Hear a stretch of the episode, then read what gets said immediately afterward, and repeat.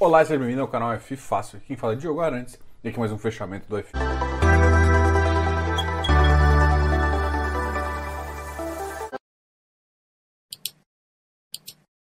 E que seja o fechamento de segunda-feira. E por que ele é tão importante? Porque a gente fala um pouquinho do relatório Focus. E essa semana é especialíssima. Essa semana é semana de cupom.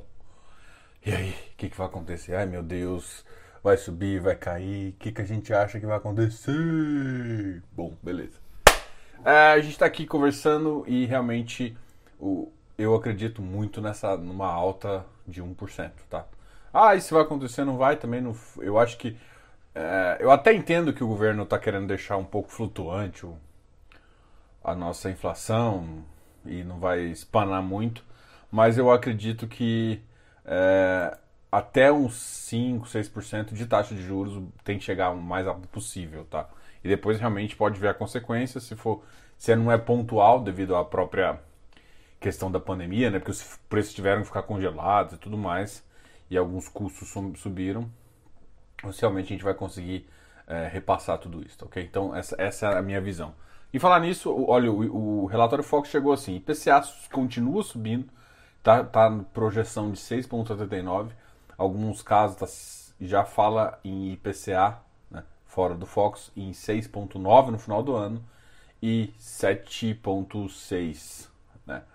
É uma projeção aí que eu vi do, de um economista. Tá? Então, normalmente o Fox você pega os cinco maiores, e, em média, então é mais ou menos é nisso baseado. O PIB continua a crescer, 5,3. Volta, ou seja, com esse patamar de PIB, a gente tem uma, um crescimento em, rela em relação ao ano passado importante, mas basicamente a gente conseguiu retomar o que a gente fez em 2019, o que também dá bastante indícios positivos para nossa economia. Tem que lembrar que o ano que vem é ano de eleição e vai ser uma, uma briga bem estressante e com certeza vem vol aí. Né? Então o PIB continua crescendo, inflação 6,79, a gente tem um ganho de juros projetado no final do ano com uma Selic a 7 de 0,21, que eu acho relativamente muito baixo. Então a gente teria que ter um ganho real já de 0,5. Então realmente quando a gente vê uma projeção aí é, para 7,5 não é tão não é tão estranho. A grande questão é que eu acho que ainda como as commodities vão pressionar o preço, dólar caindo e a, e a gente no patamar de 6 ali, é muito provável que a gente veja uh, os índices inflacionários caindo, né? E isso seria bastante importante aí para a nossa política econômica e também para a nossa retomada de crescimento. O câmbio, uma faixa de 5,10, subiu um pouquinho, uh, algumas incertezas, mas eu acho que o relatório sai na, exatamente com os dados até sexta. Na sexta-feira foi quando mais realmente esse dado mais caiu é, em relação aos commodities. A gente realmente vê esse preço tão baixo, eu acredito muito que isso pode nos ajudar é, com essa questão da inflação aí e segurar preço em algumas coisas, tá? Então agora, vamos falar do mercado acionário. O Ibovespa hoje bateu 122 mil pontos, com uma alta de 0,59. O dia começou muito alto e depois teve um certo... Teve, o mercado cedeu ainda. Eu acho que, principalmente por conta do cupom, o mercado ainda está bem seguro com o que vai acontecer. Algumas empresas hoje começaram a sair os balanços também com momentos bem positivos. Então, os lucros voltaram, o número de inadimplência começa a cair, mas bem mais alto que em outros anos, é óbvio. Mas as provisões começaram a diminuir dos bancos. Ah, eu acho isso bem importante. Dólar hoje cedeu um pouquinho, está na faixa de 5,16.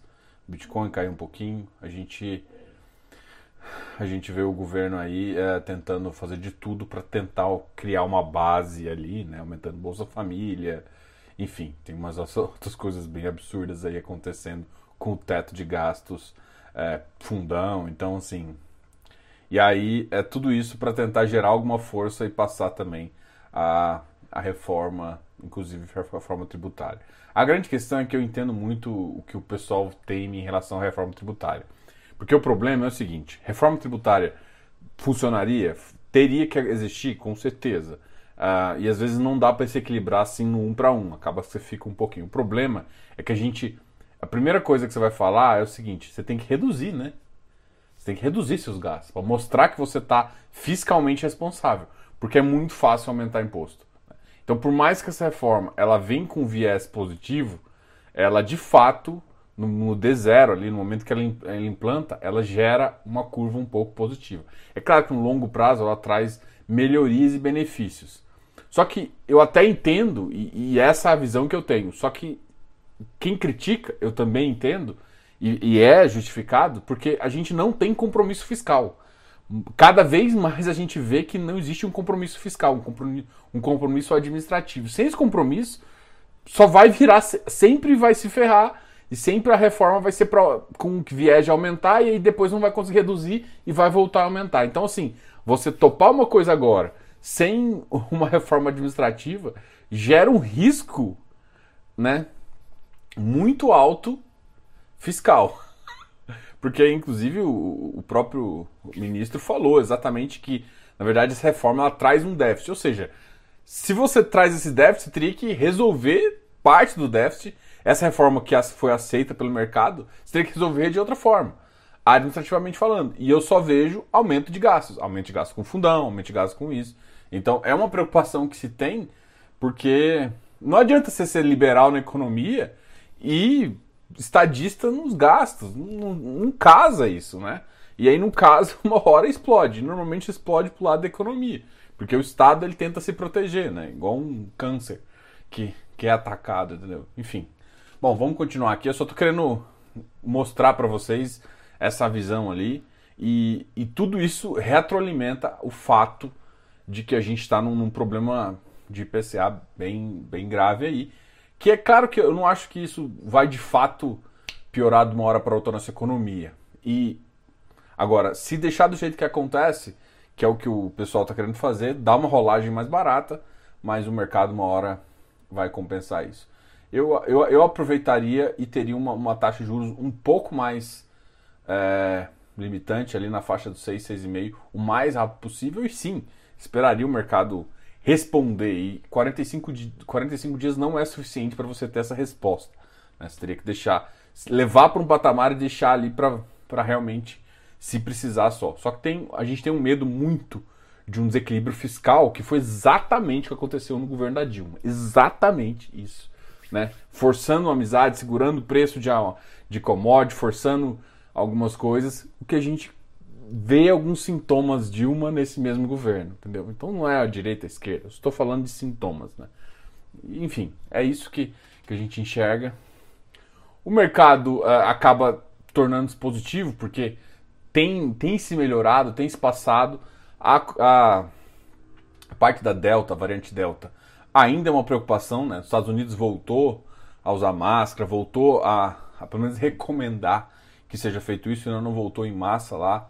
Na Europa, uh, os estudos que tem é de, é de uma contaminação maior, mas ainda não tem realmente uma hospitalização tão maior. Bom, os estudos preliminares que eu vi, né? Mas é claro que eu posso estar errado aqui. Qualquer coisa, se tiver algum dado mais novo, pode deixar aqui nos comentários. Eu não tenho não quero estar certo ou errado com isso. Eu tô querendo só te passar uma ideia de que isso, né, menos hospitalização, se tiver uma vacinação mais positiva, isso pode tentar estimular a gente a vacinar mais e mais pessoas fazendo isso, e isso pode ser o retorno. Os shoppings estão mais cheios, as cidades estão mais cheias. O que eu quero dizer? O trânsito voltou. Né? Para quem começa a andar de carro, para quem começa a ver isso, vê que então essa filosofia de home office eterno não funciona para as empresas do ponto de vista é, organizacional.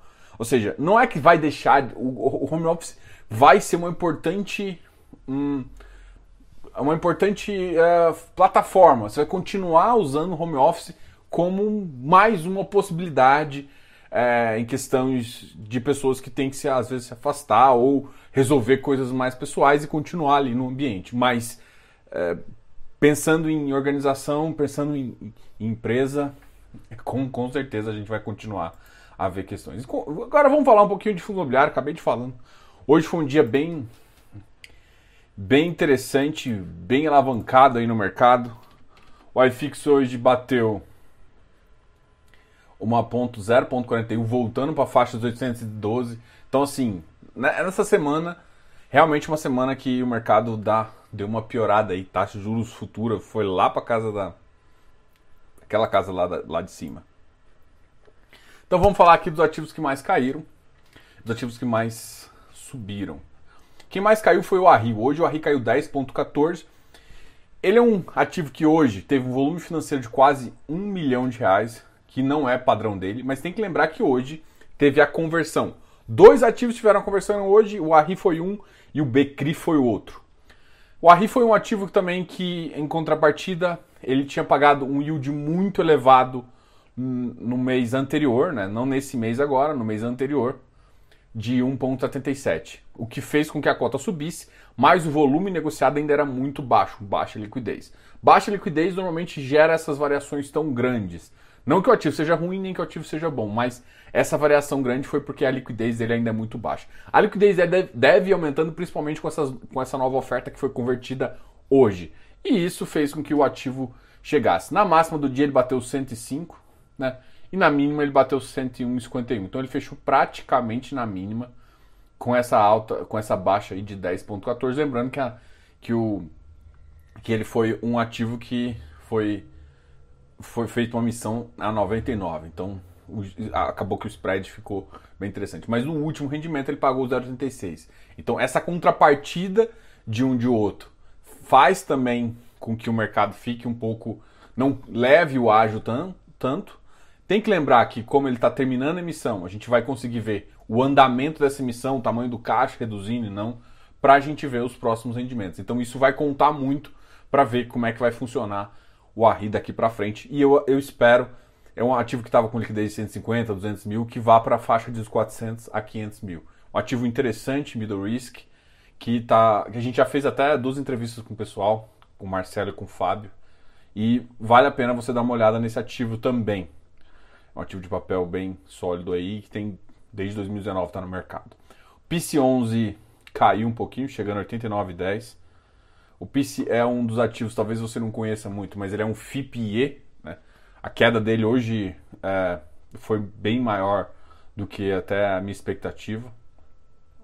Urca Prime 120 também teve uma queda hoje no, no dia bateu 119, uma variação de 3,39. A gente vai ver agora uma negociação de 9,01. Então teve muita gente que vendeu aqui.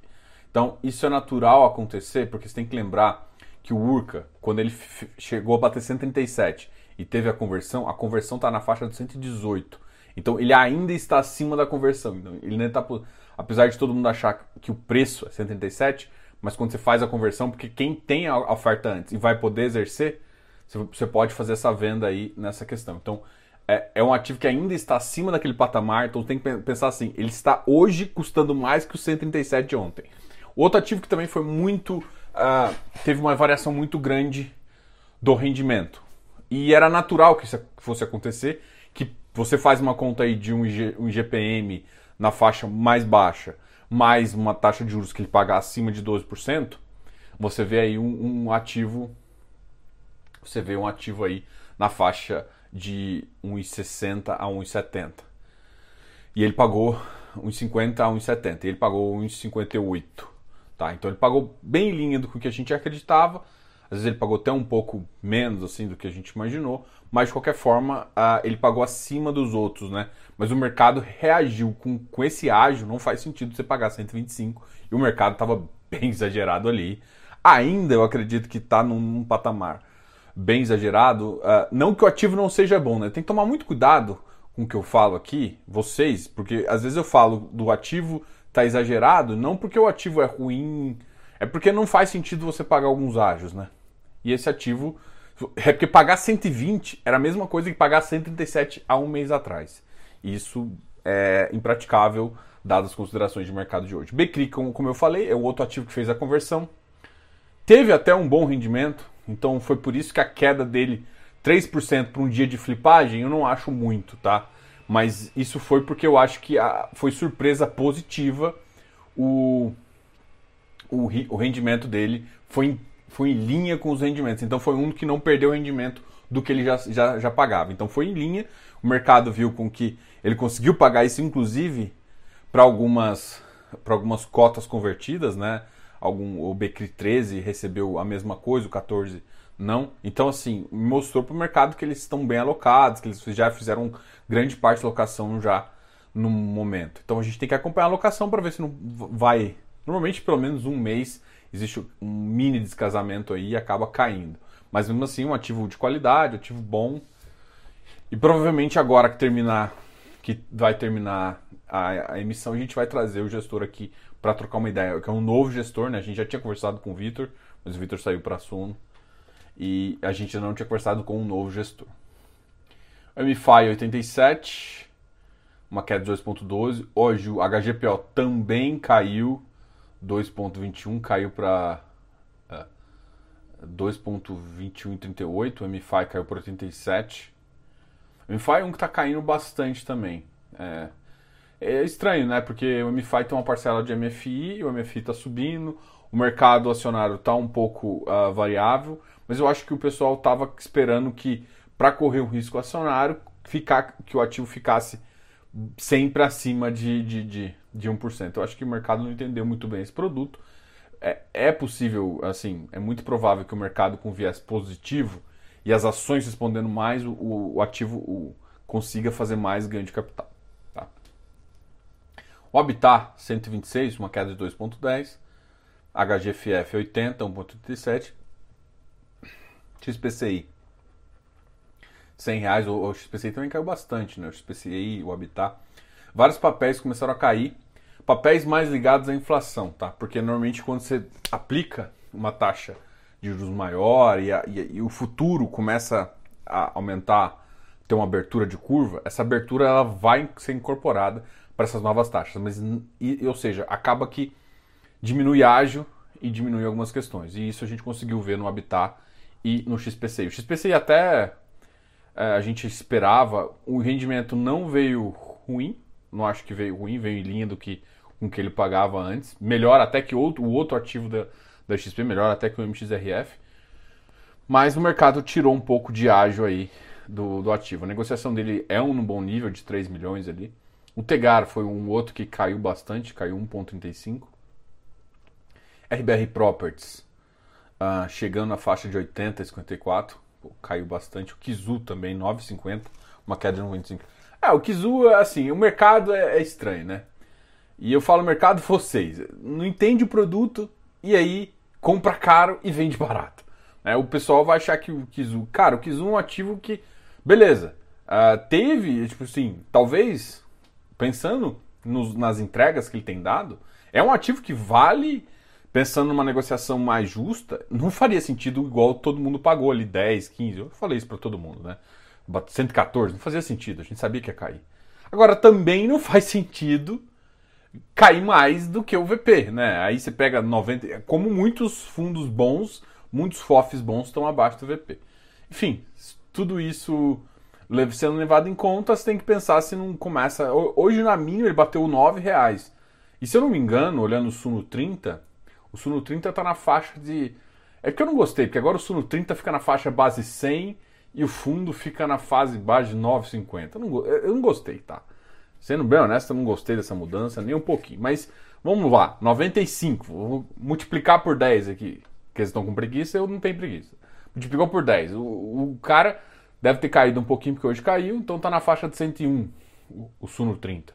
Pô, também não precisa desse spread tão alto também, né? Entendeu? Tipo, o mercado. Ah, mas vai voltar quando, Diogo? A gente não sabe, né? Mas a grande questão é que nem, nem muito lá, nem muito cá. Então não, não dá para pagar um ágio muito grande, mas também não adianta você chegar e vender tanto abaixo, porque é um ativo que no longo prazo ele, com uma tendência boa, igual ele tá, tá fazendo, vai chegar no VP. Isso vale para vários fundos FOFs aí que o pessoal tá ficando louco e vendendo muito barato. Olhando só yield, esquecendo das outras coisas. GGRC uh, 122, estranho porque ele anunciou um yield relativamente bem alto de 0,8, 80 centavos aí, eu acho que para mim a recuperação ia ser um, maior desse ativo aqui. O Alzirão 120, o AFHI 92, uma queda também de 1, o XPID, que é um FI Infra, né? Então todo mundo conhece, a gente fala aí. A gente vai fazer essa semana duas lives bem legais. Uma com Helg, com o Marcelo Santos, amanhã às 19 horas. E na quinta-feira a gente vai falar A gente vai ter a segunda live nossa sobre FI Infra, né? Não o fundo de investimento imobiliário, mas o fundo de investimento em infraestrutura, que é um fundo de debênture fechado. A gente vai falar com o CPTI, com o gestor do CPTI. Então, não é o Caio Conca, tá? Então, amanhã a gente vai ter uma live com o Marcelo, a gente vai falar sobre o Helg, tá? Uma, um ativo de logístico da REC Gestão. Bom, pessoal, aqui eu já falei dos negativos, vamos falar um pouquinho dos positivos. Hoje foi um dia bem vermelho, mas teve alguns ativos que se portaram muito bem. Vamos falar deles? RBRL, 108,34, alta de 2,79, uma alta bem positiva. Vigir, lembra do Fox? Subida de 1%, que é o mercado está precificando? 1% dá 94. É, 1% e o Vigir subiu para 94 numa faixa de 1,61.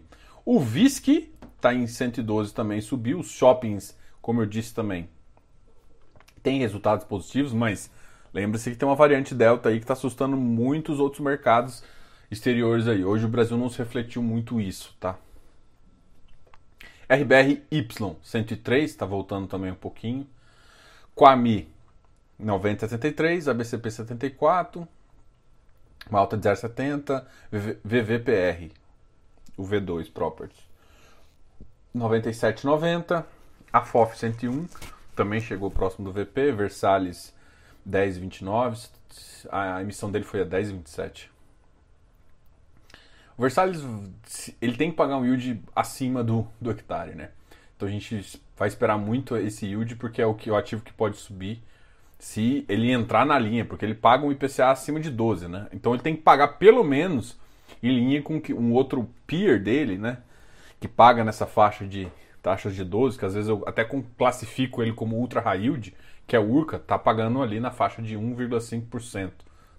Ele, ele pode pagar um pouquinho mais, ele pode pagar até na faixa de 1,7%, mas a gente vai ver como é que ele vai se exportar. Se ele voltar a pagar 1,7% ou 1,5%, o mercado vai levar ele ali um pouco mais para frente também. Tem que lembrar que o ágio do mercado, como ficou muito incerto juros futuro, o mercado está diminuindo o ágio e muita gente está duvidando ainda um, um, pouquinho. Mas é importante que o mercado continue crescendo, né? E isso até me espanta um pouquinho. Galera, hoje foi um vídeo muito longo, acabei de falar muita coisa.